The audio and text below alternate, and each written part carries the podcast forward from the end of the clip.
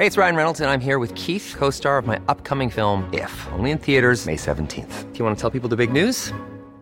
All right, I'll do. Sign up now and you'll get unlimited for $15 a month in six months of Paramount Plus Essential Plan on us. Mintmobile.com slash switch.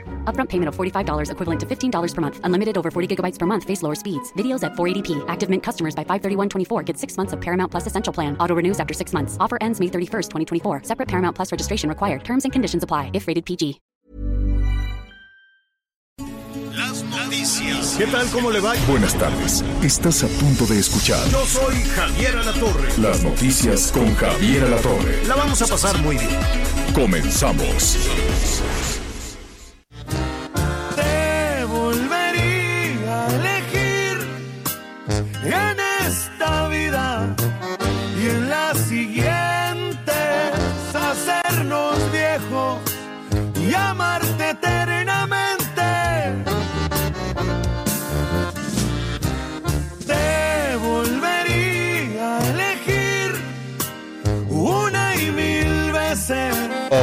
Listo, muy bien, muy bien. Muchísimas eh, gracias por acompañarnos esta tarde. Me da mucho, mucho gusto saludarlos. Iniciamos la semana.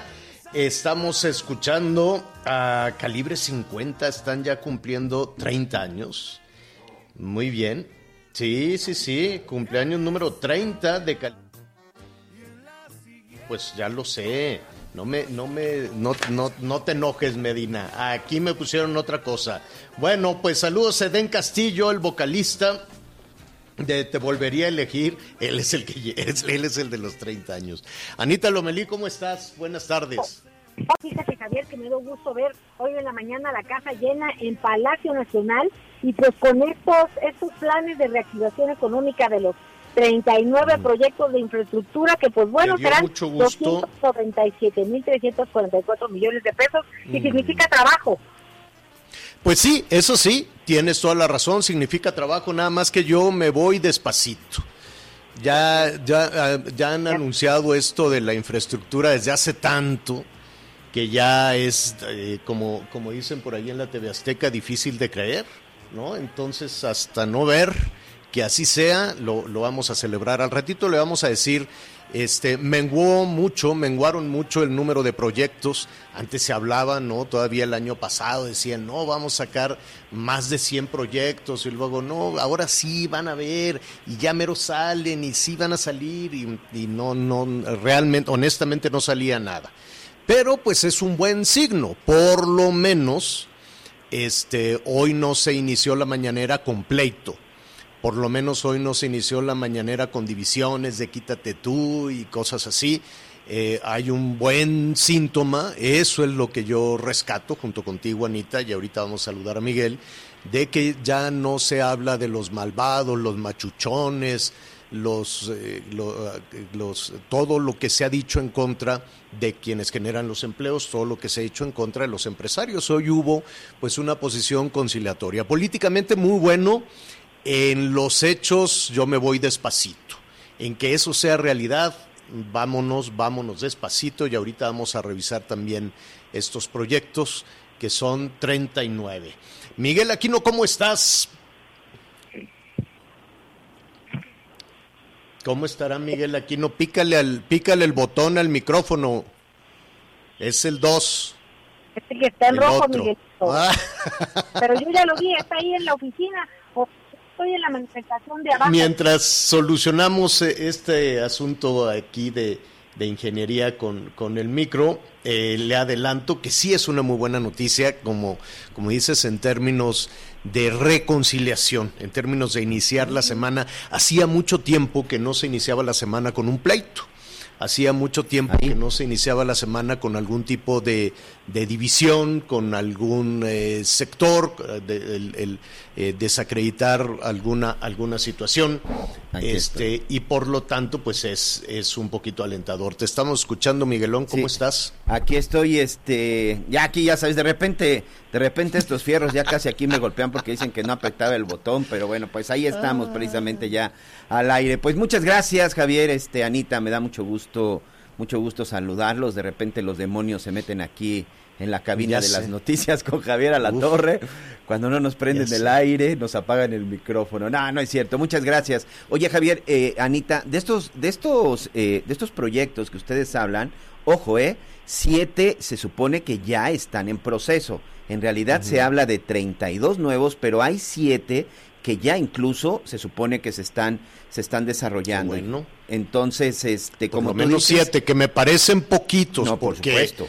po- porque esta historia de, de generar empleos, de la coinversión y de, y- y de que avancen juntos, eh, pues los empresarios, y cuando decimos empresarios, no cree usted que son lo- solo los grandes capitales, ¿no? Empresarios son también aquellos que tienen por ahí una empresa eh, constructora, que son proveedores de, de- alguna obra de infraestructura, entonces todos ellos están ávidos, mira, están secos de proyectos, entonces cuando dicen, oye, pues vas a hacer un libramiento, te va, te va a tocar parte de, de esta carretera, todos levantan la mano, concursan y ojalá, de todo corazón, ojalá que se reactive eh, esta Sí. posibilidad de hacer obras, de hacer obras de infraestructura, caminos, puentes, carreteras, aunque sean las casetas de cobro esas que luego están tomando para robarse el dinero diferentes organizaciones.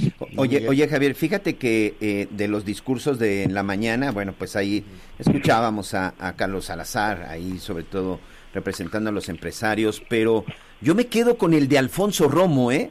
Me quedo Yo con también. me quedo con el de Alfonso Romo, con el, el encargado de la, de la oficina de la presidencia de la República, porque hizo un comparativo que evidentemente de repente te llama mucho la atención. Él dijo, así como la vacuna es importante para enfrentar al coronavirus, la inversión privada es fundamental para terminar con el problema que tenemos hoy económicamente hablando. Palabras más, palabra menos, pero él resaltaba que no hay otra forma de reactivar la economía en un país si no es con iniciativa privada, con la inversión de la iniciativa privada. Sí, la iniciativa privada, que son esos empresarios que algunos han satanizado y que muchos hoy incluso los consideran hasta los enemigos del país. Alfonso Romo creo que dio eh, y fue la clave en el mensaje que dio esta mañana. Oye, Javier, Mándeme.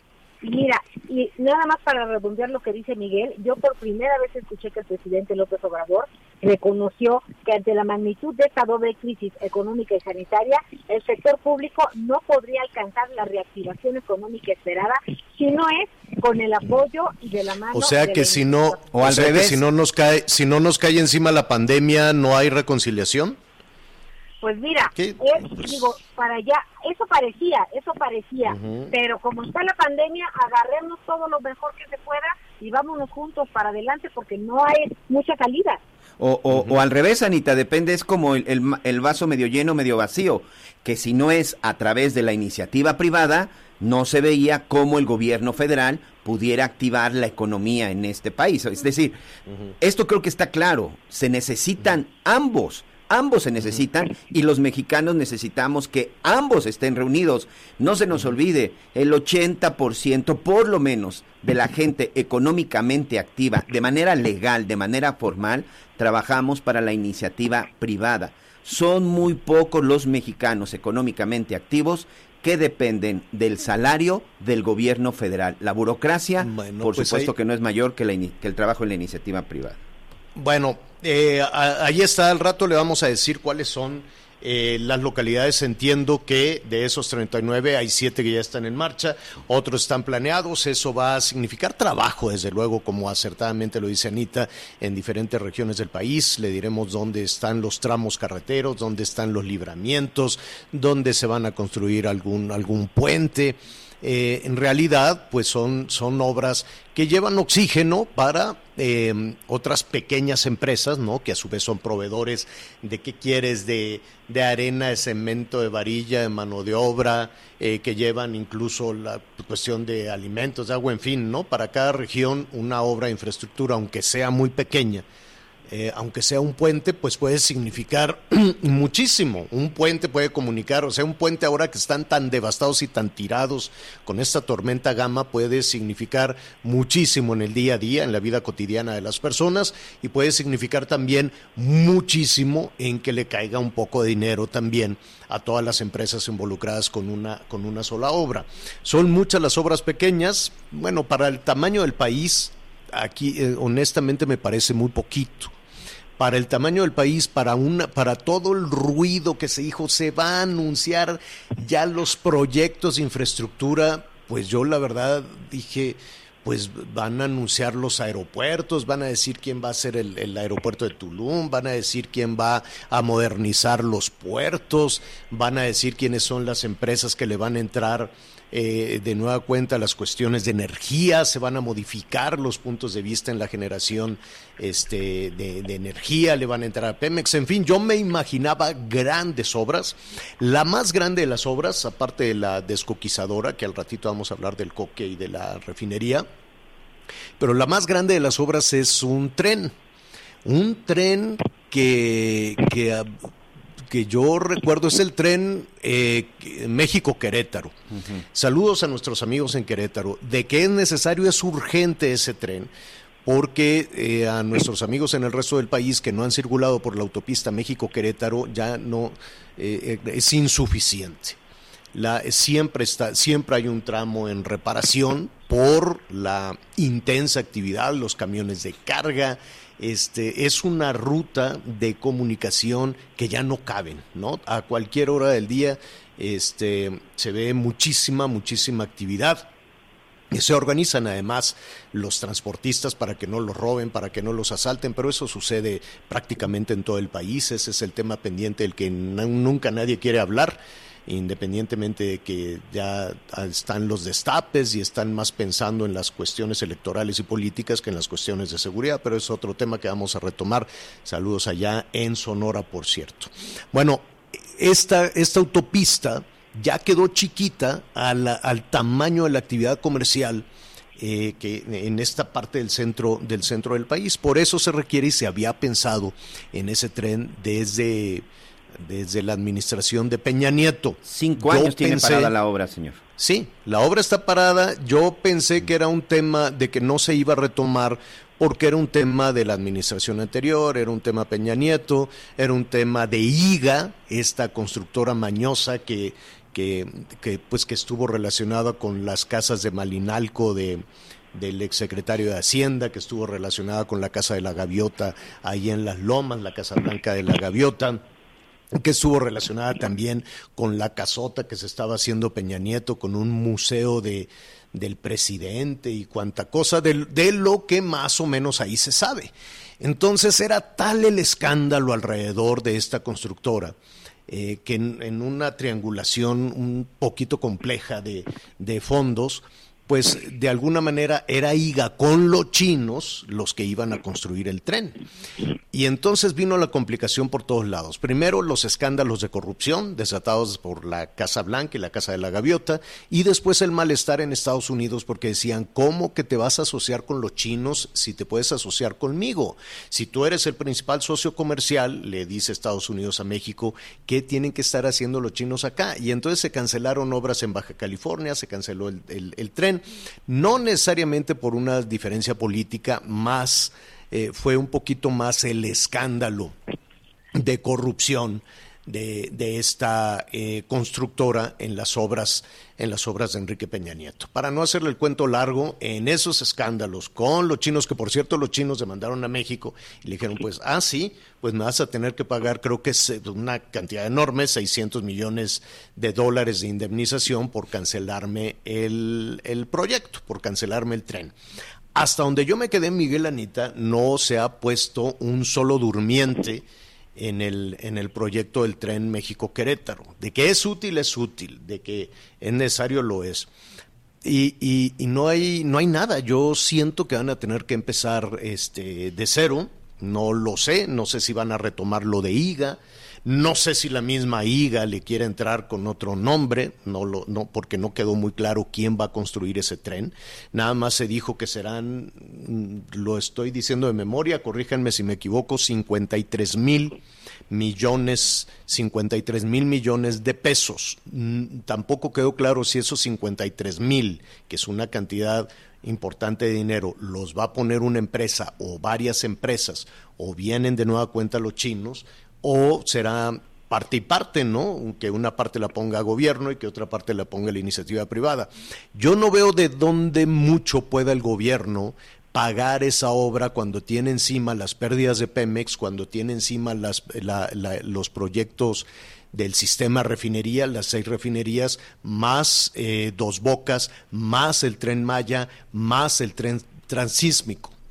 Este, y ahora este proyecto que en su momento em, el presidente dijo hace poquito en Querétaro que no le iban a entrar porque no le alcanzaba el tiempo. Decía, es mucho dinero y no nos alcanza el tiempo para terminarlo y por lo tanto no se hará. Por eso me sorprendió que de los 39 proyectos el importante era ese. Los demás sí van a generar empleo, pero comparados, o sea, son importantes. No quiero decir que no sean importantes. Un libramiento, un puente, hasta un puente peatonal, en fin, lo que usted quiera, una caseta, es importante, pero no con la dimensión que se requiere para echar a andar eh, la, economía pues tan.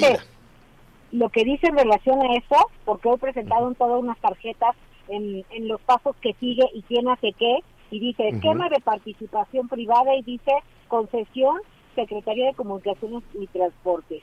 Proyecto construcción del Tren México-Querétaro, 51,300 es el monto millones de pesos. Y luego sector comunicaciones y transportes, subsector ferrocarriles.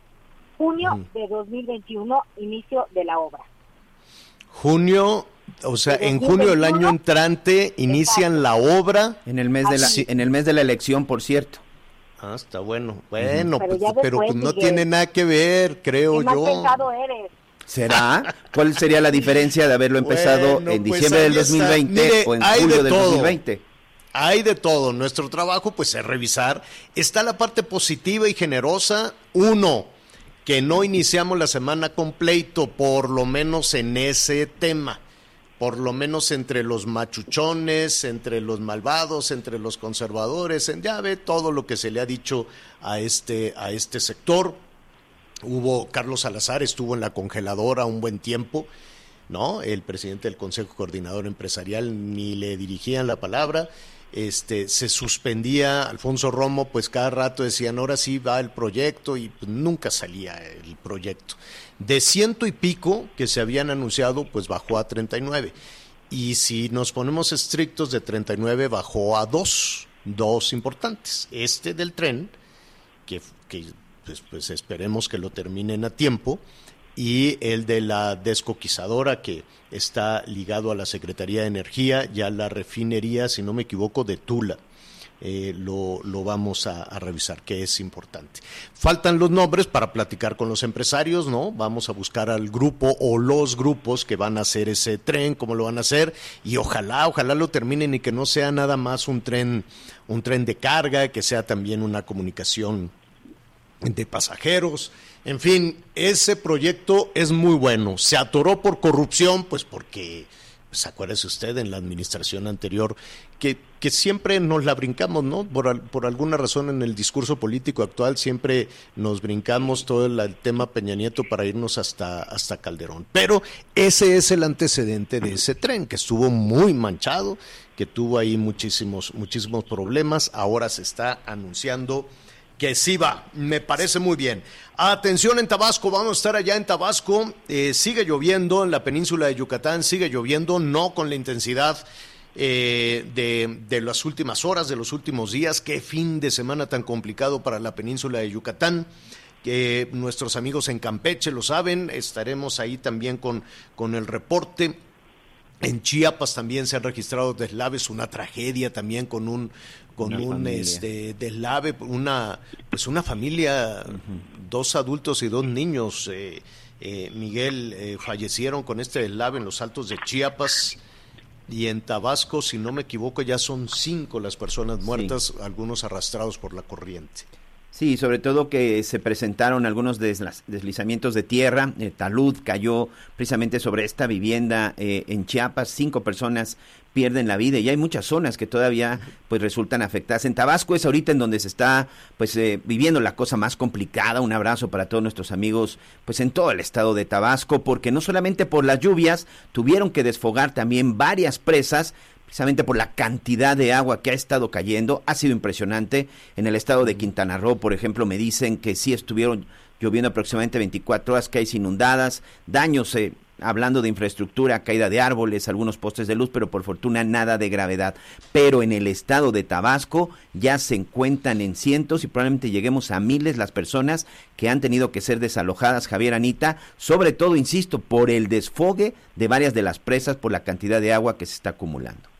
Mira, hasta el, último balance de protección eh, civil que se están estrenando las autoridades de protección civil con una situación de esta naturaleza es una tormenta, no es un no es un huracán, eh, es una tormenta y lo decíamos desde el viernes anterior, el problema no son los vientos, el problema es la descarga de agua, las lluvias eh, brutales, fuertes, muy fuertes que se, han, que se han registrado. Hasta el recorte de la madrugada, ayer por la noche, eran 600 mil personas damnificadas solo en Tabasco, 600 mil damnificados un número enorme de viviendas que ya no sirven, que ya se arruinó los electrodomésticos, los muebles, las camas, los colchones. Imagínense qué tragedia después de tres días de estar este, con lluvias, eh, agotado, cansado y no tener un lugar seco no tener un espacio sin agua hasta las rodillas donde, donde dormir, tener que habilitar ahí una mesa, los colchones podridos, la insalubridad toda la calamidad que se viene encima. Y cuando estábamos revisando esos números se queda uno pensando en la suspensión del Fonden, en la suspensión del Fondo de Ayuda para Desastres, eh, que se canceló junto con los fideicomisos. Y ahora uno se pregunta, ¿y si se cancela el Fonden, a qué autoridad le van a decir, sabes que tú tienes que ayudar a este municipio o tienes que ayudar a este gobernador? Lo hará la Secretaría de Gobernación, lo hará la Secretaría de Bienestar, lo hará, lo hará quién lo hará, porque pues se queda el balón en el aire y todos dicen, no, yo tengo ya ajustes en mi presupuesto, no, yo ya estoy recortado, Hacienda dice, no, pues yo ya tengo el, el, el, el presupuesto hecho, ¿no? Para eso era el Fonden, que por cierto, vamos a hacer una pausa y déjeme decirle que es muy probable que lo regresen, porque pues justo cuando primero se, fueron con la calentura de sí, acabar con los fideicomisos, que dijo el jefe que se acaban los fideicomisos, que se ocupan esos 68 mil millones, pues vamos a ver, ¿no? Y 68 mil millones, uno dice es mucho, es poco, es mucho, es poco, y tiene uno que hacer comparaciones. Por ejemplo, la refinería de Dos Bocas, en su proyecto original, en su proyecto original, eh, y vamos a ver cuánto pueda eh, aumentar, platicando ahí con Rocío Nale, la secretaria de Energía, la refinería iba a costar más o menos 176 mil. En su proyecto original, 176 mil millones. Entonces, todo lo de los fideicomisos, pues eh, imagínese, son 68 mil, pues no llegaba, ¿no? Le faltaba todavía 100 mil millones más solo para el costo de la refinería. Entonces hay discusiones, es muy probable, y ya lo vamos a platicar y el tren Maya. Un momentito más. ¿eh? El tren Maya también, señor, también ya nos va a salir más caro este, de lo que se había programado en un principio, pues ahora resulta que son nada más 17 mil millones de pesos más de lo que se estimaba apenas en el inicio de este año para la construcción del tren Maya. Bueno, vamos a hacer una pausa. Este, digan usted qué opina de las eh, de la participación de las obras de infraestructura, de lo hoy anunciado. Este, por cierto, pues este este lunes la popularidad del presidente va para arriba. La popularidad del presidente, de acuerdo con algunas eh, encuestas, este, se va se va recuperando, ¿no? Eh, tiene buenos, trae buenos números el presidente, como él mismo, como él mismo lo, lo ha señalado, como él mismo lo dice. Díganos usted qué opina eh, al respecto, cómo se siente con la administración actual, cómo se siente con la 4T. Le tendremos además todos los detalles de esta tormenta, mucha información que está en desarrollo. ¿Qué va a pasar con Morena? ¿Les van a cancelar la encuesta, sí o no? Ya eh, ahorita ya este, la encuesta arrancó el viernes, ya llevarían viernes, sábado, domingo y lo que va de media mañana de hoy realizando la, la encuesta para ver quién va a ser la próxima o el próximo líder nacional de Morena. Y eh, por ahí Mario Delgado pues sorprendió eh, diciendo que le van a dar, que van a, a suspender o a cancelar este ejercicio. Lo vamos a retomar. Eh, llámenos. ¿A qué número, Miguelón? Al 5579 0050 62. 5579 0050 62 y estamos respondiendo todos los mensajes, señor. Bueno, y nuestros amigos que nos escuchan en un pueblo mágico, este también háblenos, invítenos a su pueblo mágico. Hoy es el día es el, dice turismo que es el Día Nacional de los Pueblos Mágicos. Yo no lo sabía, pero qué bueno. Díganos si le ha significado algo de provecho, si ya tienen visitas, si esta etiqueta de pueblo mágico les ha auxiliado, les ha ayudado. Vamos a hacer una pausa y volvemos. Sigue con nosotros. Volvemos con más noticias. Antes que los demás.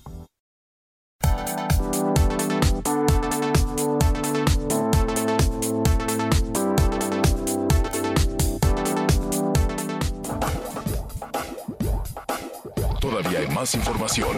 Continuamos. Bueno, muy bien. Eh, gracias por continuar con nosotros. Muchísimas gracias además eh, por sus eh, comentarios, por sus llamados telefónicos. En un momentito más los vamos a, a, comentar. Y sí, nuestros amigos que nos sintonizan allá en Campeche, en la península de Yucatán, en Chiapas, en Tabasco, en Oaxaca, la están pasando muy mal. Solo Tabasco, le comentaba, son más de 600 mil eh, damnificados. Eh, cinco personas muertas, cuatro personas muertas en, Chiapas por una tormenta, por las lluvias, los deslaves.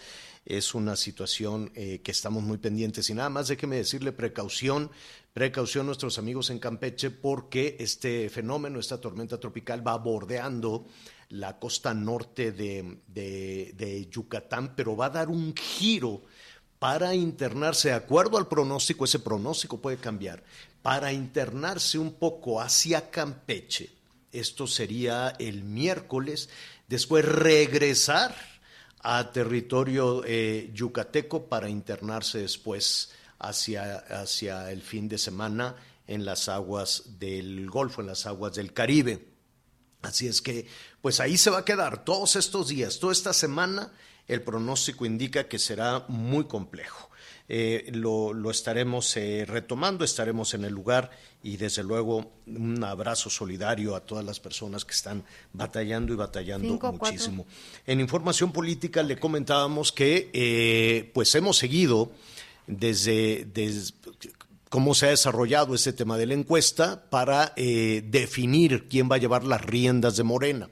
Ha sido desde el origen un, un asunto muy complejo muy complejo, hasta el mismo, el mismo presidente eh, pues ha tenido dos momentos eh, de críticas severos, ¿no? Primero dio ahí un manotazo, dijo, se ponen de acuerdo, o me voy del partido, me llevo el nombre, después eh, hizo pues ahí algunos señalamientos en el sentido de que era demasiado partido, demasiado em, pueblo para para tan poca eh, dirigencia. Fue una, un, una, llamada de atención eh, muy, muy fuerte. Y hoy, pues, eh, le queremos agradecer primero a Porfirio Muñoz Ledo esta comunicación para preguntarle si la encuesta va o se detiene.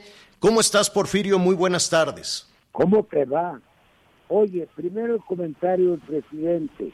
Yo estaba proponiendo que seamos un partido orgánico, con principios, pero bien implantado en territorio. Yo le recuerdo a mi amigo el presidente lo que ha dicho siempre, que el movimiento es el que nos hizo ganar, aunque teníamos poco partido. Él dijo que había sido en una enorme verdad, que como tal había arrastrado también mucha basura. Esa basura yo les llamo caciques. Yo entiendo que el presidente nos está invitando a organizar el partido. No está censurando a los que están ahí. Pues porque no sería justo. Es poco partido, sí. Entonces, creo que me está razón. Yo quiero un verdadero partido que tenga diálogo con el presidente, que sea un partido en el gobierno, no un partido del gobierno, que tenga pensamiento crítico. Él ha dicho que es lo que me caracteriza, que sea insobornable, incorruptible, que tenga escuelas de cuadros, sistemas de información, un partido formal como hay muchísimos en el mundo. No lo hemos sido porque hemos estado siempre en la calle, en las protestas, ahora que ya ganamos. Es el momento de organizar un partido que perdure después de que ya vaya el observador. ¿Y pero por qué ha sido tan difícil, Porfirio? Porque no lo teníamos, porque la, estábamos en la calle, por varias razones. Andrés Manuel desde la campaña apostó a ciertos sectores de la sociedad, lo hicieron ganar los adultos del cambio verdadero, los adultos mayores, etcétera, programas para las mujeres, pero no tenemos todavía ya los, los programas que tenía como candidato ya están incorporados en la Constitución entonces tenemos que hacer otras cosas. Que el gobierno siga dando beneficios. Nosotros tenemos que organizar el partido. Ha sido difícil y ahora organicé dos. El PRD de antes y fue muy complicado porque el momento del 88 era la mitad del PRI se rompió, las todos los partidos de izquierda apoyaban a Alberto Castillo. Eso es muy difícil para mí. Tengo que hacer un programa para que todos estuvieran de acuerdo un año estuve debatiendo hasta que se aprobó el estatuto y programa, ya. Ahora, este no nace como partido, porque allá después de toda la base popular, para que no solo fueran los grupos, había grupos, aquí hay pueblos, hay pueblos y organizaciones, ahí había partidos, los teníamos entendido. Aquí no ha habido preocupación por crear partidos, ha habido enlaces, se fueron del candidato, por ejemplo, en los estados, para pues se dieran cuenta de la situación. Eso ya no sirve, ya nada más dan puro capaz. Ahora queremos organizar un partido en serio, pero hoy nos ha dado un golpe mortal, mortal a la democracia, lo que va a ser dentro de media hora el TRIFE. Ha emitido respecto al proceso de Morena siete soluciones contradictorias, según viene el bien. Ese tribu es profundamente corrupto y quiere favorecer a los caciques. Primero, ordenó unas encuestas que no tienen nada que ver con el partido. No puede intervenir en el partido si no se lo pedimos, ni menos abrogar y menos abrogar nuestros estatutos. Bueno, tuvimos que hacerlo porque el INE se plegó, el INE actuó fuera de su competencia, porque no tiene competencia para empezar. Entonces cerró las manos, contrató, contrató a tres empresas privadas de calidad o no, y ni siquiera va a revisar su metodología, ni dar un visto bueno a los resultados. Entonces, lo que salga de las encuestadoras, esas hacen evidencia al partido, las encuestadoras. Eso, porque los que tienen dinero tienen ventaja. A pesar de eso, nosotros nos dirigimos a toda la población. Por su El otro candidato tuvo como saltimbanqui de un, de un estado. Yo podía hacer tres estados en un día y no había más gente. Y veo más las caras las caras de la Bueno, ganamos de tal, dos a uno la primera encuesta. Está a punto de terminar la segunda. Se hicieron dos, con Maya también, pero la segunda arroja seis. Seis, ¿verdad? siete, seis, mujeres y hombres. Pero pues ahí quedamos, yo en primer lugar, Mario segundo, mucho más lejos, y pues. Entonces, ahora que ya ganamos, le ponen tax, ya no existieron las encuestas. Ya es decir, eh, Porfirio, ¿se va a cancelar la encuesta? ¿Se va a cancelar? ya no sirve, ya no sirve, porque este día van a decretar que la, que la dirigencia del partido se elija después de las elecciones. Entonces no fue De- todo de- lo que ordenaron. ¿Por qué? Porque ganamos. Entonces es una barbaridad jurídica, es un golpe de Estado. Nosotros nos Pero a ver, ¿quién, quién estaría, quién, quién consideras, Porfirio, que está atrás de esta decisión del, del tribunal? corrupción, conozco la historia de cada uno. El cacique es realmente corruptísimo. Hay constancia, hay demandas eh, que demuestran, yo hace tiempo que lo sé. Este es un, un tribunal ad hoc, fuera de nuestro sistema constitucional. Teníamos a Sultrice, el que no del Poder Judicial, sino elegido por consenso. ¿Qué harás, qué, qué harás, Porfirio, eh, en ese sentido, en cuanto se anuncie de manera oficial que se pospone hasta después de las elecciones del año entrante Bueno, la yo veo renovación cómo de Moreno? la opinión pública. Es decir, nadie puede imaginar que cuando termina un proceso que ellos ordenaron y el cual ganamos, está dando un golpe de Estado al partido y ahora nos manda después de las elecciones. ¿Por qué? Porque yo hice una campaña abierta contra los partidos, contra el dinero. Hice un diseño con todos los estados de la República de cómo cada uno podía analizar un mecanismo democrático y un comité de justicia, los tipos de conciliación, lo que yo he hecho en los partidos. Y todo el mundo está feliz. Los partidos no en la pantalla, unanimidad de la gente. Entonces temen que yo tenga autoridad política y moral para orientar las elecciones de siete gobernadores, 15 gobernadores, perdón, y los diputados federales por métodos democráticos. Ellos, y me refiero específicamente a mi compañero Mario Delgado, están aquí en una casa en Palmas de 203, invitando, ci- citando a candidatos gobernadores y palomeándolos como en la época de Luis Joaquín. Yo tengo los nombres, pero que me traigan los nombres ya. El documento. Bueno, Porfirio, después- ¿Qué entonces, qué- sí, están estableciendo una cadena de complicidad.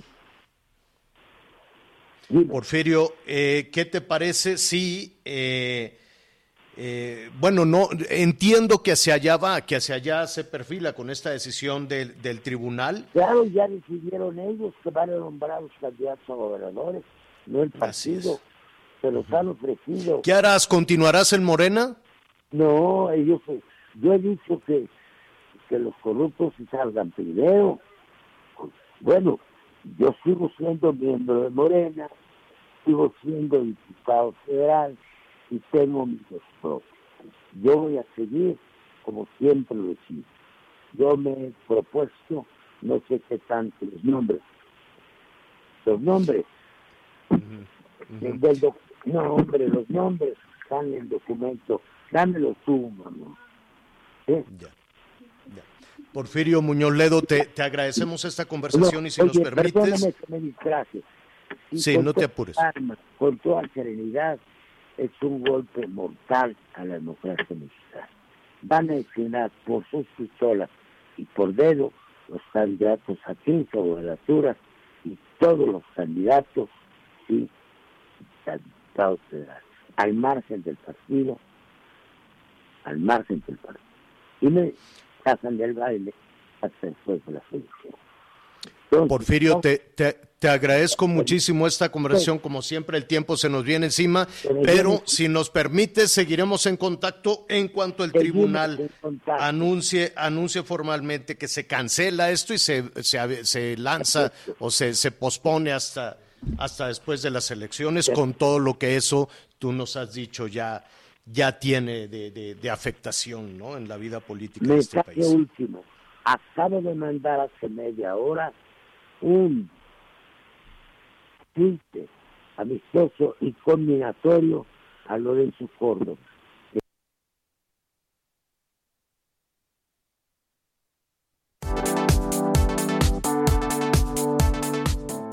Una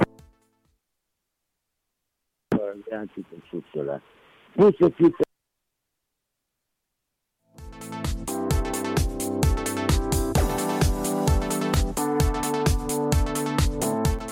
Ojalá y la puedo repetir.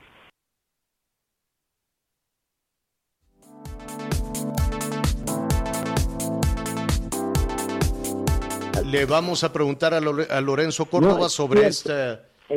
Sí, claro, pero ¿cómo lo dice arroz? ¿Cómo se llama? Quítala. ¿Cómo? Por, Porfirio. Porfirio se nos, se nos Dime corta. Del arroz. Bueno, se, que técnicamente es mencionar a la persona. Perfecto. Porfirio Muñoz Ledo, te agradezco. Se nos fue ya. Eh, bueno, vamos a hacer una pausa en lo que restablecemos la comunicación. Ahí está, Porfirio Muñoz Ledo dice, es un golpe tremendo a la vida democrática del país. Eso es lo que dice con la decisión del Tribunal Electoral de cancelar la encuesta y aventarla hasta el año entrante después de la elección. Hacemos una pausa, volvemos. Sigue con nosotros. Volvemos con más noticias. Antes que los demás.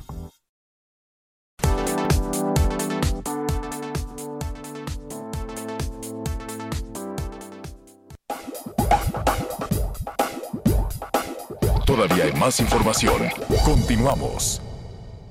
Luego, y va en contra de la decisión del tribunal, del TRIFE, que eh, decidió suspender esta encuesta y decidir, ya llevan dos años con esto, se irían entonces hasta el 21, no lo lograron el, el 19, bueno, no lo lograron el, el 18, bueno, pues triunfan. Luego ya conformarse como partido político no lo lograron todo el año pasado, no lo lograron este, se van entonces hasta el año entrante. Vamos a ver qué es lo que sucedió esta mañana con este anuncio importante, este Plan Nacional de Infraestructura. Sandra Argüelles, ¿cómo estás, Sandra?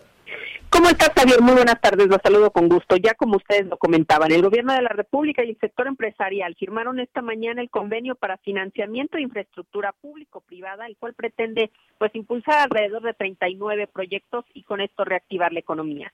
El presidente Andrés Manuel López Obrador aseguró que no podría el sector público solo reactivar la economía, que se necesita de ambos para enfrentar dos crisis, la sanitaria y la económica. Informó que en los últimos dos meses se han recuperado 200 mil empleos perdidos y en seis meses se recuperarán todos los perdidos durante la pandemia y agradeció a los empresarios de México, a los pequeños, medianos y grandes que han ayudado mucho manteniendo a sus trabajadores. En su oportunidad, Carlos Salazar Lomelín, quien es presidente del Consejo Coordinador Empresarial, dijo que los proyectos que se anuncian esta mañana tendrán un impacto positivo en el país. Vamos a escucharlo. Con base en el acuerdo que ya habíamos firmado también hace, hace más de un año entre el gobierno federal y el Consejo Coordinador Empresarial y todos los organismos que lo acompañan, las 12 organizaciones empresariales, buscamos comprometernos a promover una serie de acciones y buscar financiar proyectos de infraestructura pública en donde la aportación privada deberá ser al menos del 50% del costo total del proyecto.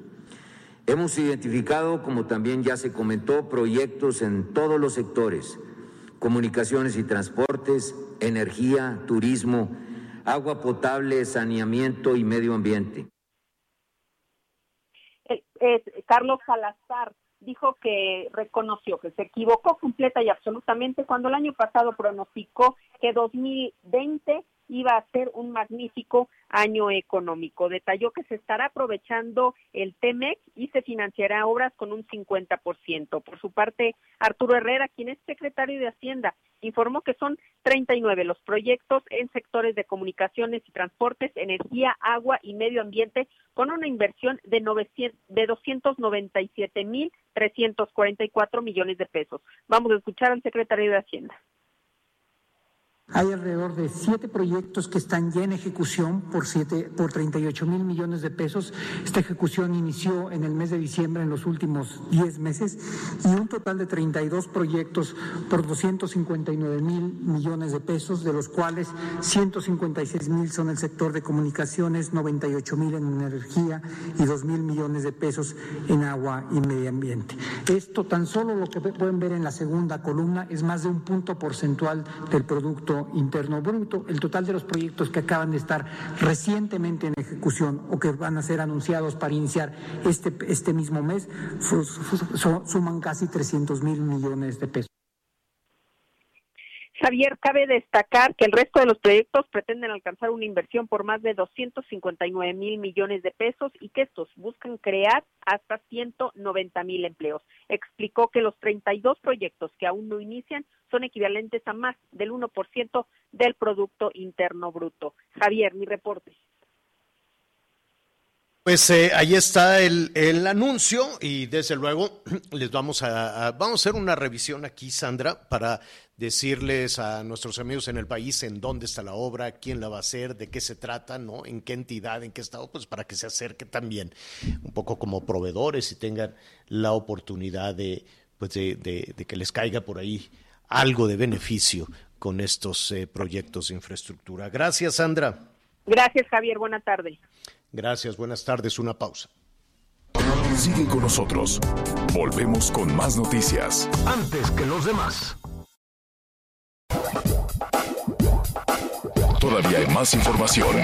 Continuamos. Mire, pues hay, hay obras en Nuevo León. Las vamos a, buscar allá con nuestros amigos de Nuevo León para que usted esté bien informado. Por ejemplo, el viaducto Santa Catarina. Eh, también hay obras que llevan al aeropuerto.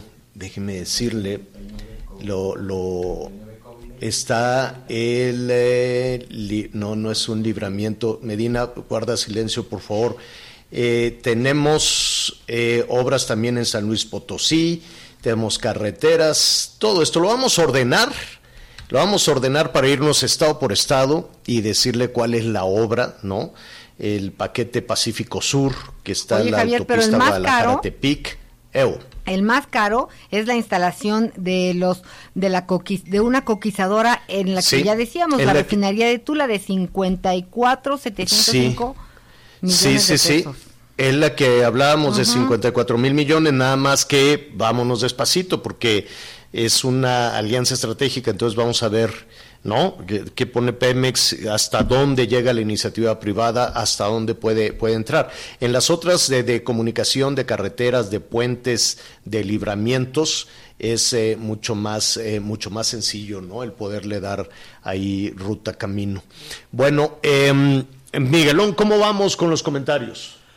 Muy bien, muchas gracias por todos sus comentarios y aquí eh, nos dicen precisamente nuestros amigos en Tabasco, en la zona de Villahermosa siempre se escucha muy bien esa parte de que es para generar empleos, pero en el caso de Dos Bocas, los empleos no han sido precisamente para la gente local.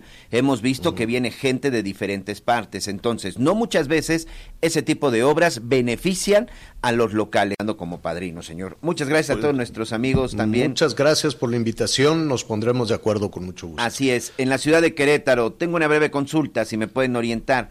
¿Hay algún módulo de atención de vacunación de influenza, de influenza que no sea hospitales o clínicas del sector salud? Es el señor Ernesto Rodríguez y también, bueno, pues la señora Constantina, Constantina López en la Ciudad de México. ¿Ustedes saben en dónde me puedo aplicar la vacuna de la influenza? En los hospitales del sector salud que he asistido en la zona de Azcapotzalco no tienen la vacuna.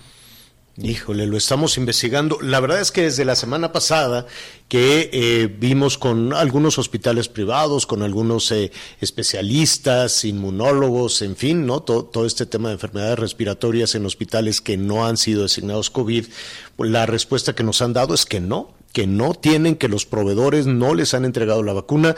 Sabemos que el sector salud inició el viernes esta campaña pero eh, también con algunos, eh, este, problemas para la aplicación y, la distribución de la vacuna. Lo estamos investigando, no nada más en, en, la zona metropolitana de la Ciudad de México, sino, sino en todo el país para resolver esta situación, pues de momento compleja, porque lo que nos han dicho en los hospitales es no la tenemos, no tenemos todavía la vacuna en los hospitales privados los públicos pues deberían ya de estar eh, atendiendo en diferentes en diferentes delegaciones. Lo que nos dice el Instituto Mexicano del Seguro Social es que tienen prioridad para médicos y enfermeras para doctoras doctores enfermeras y enfermeros que son quienes atienden a, los eh, a los pacientes. Gracias por acompañarnos en las noticias con Javier La Torre ahora sí ya estás muy bien informado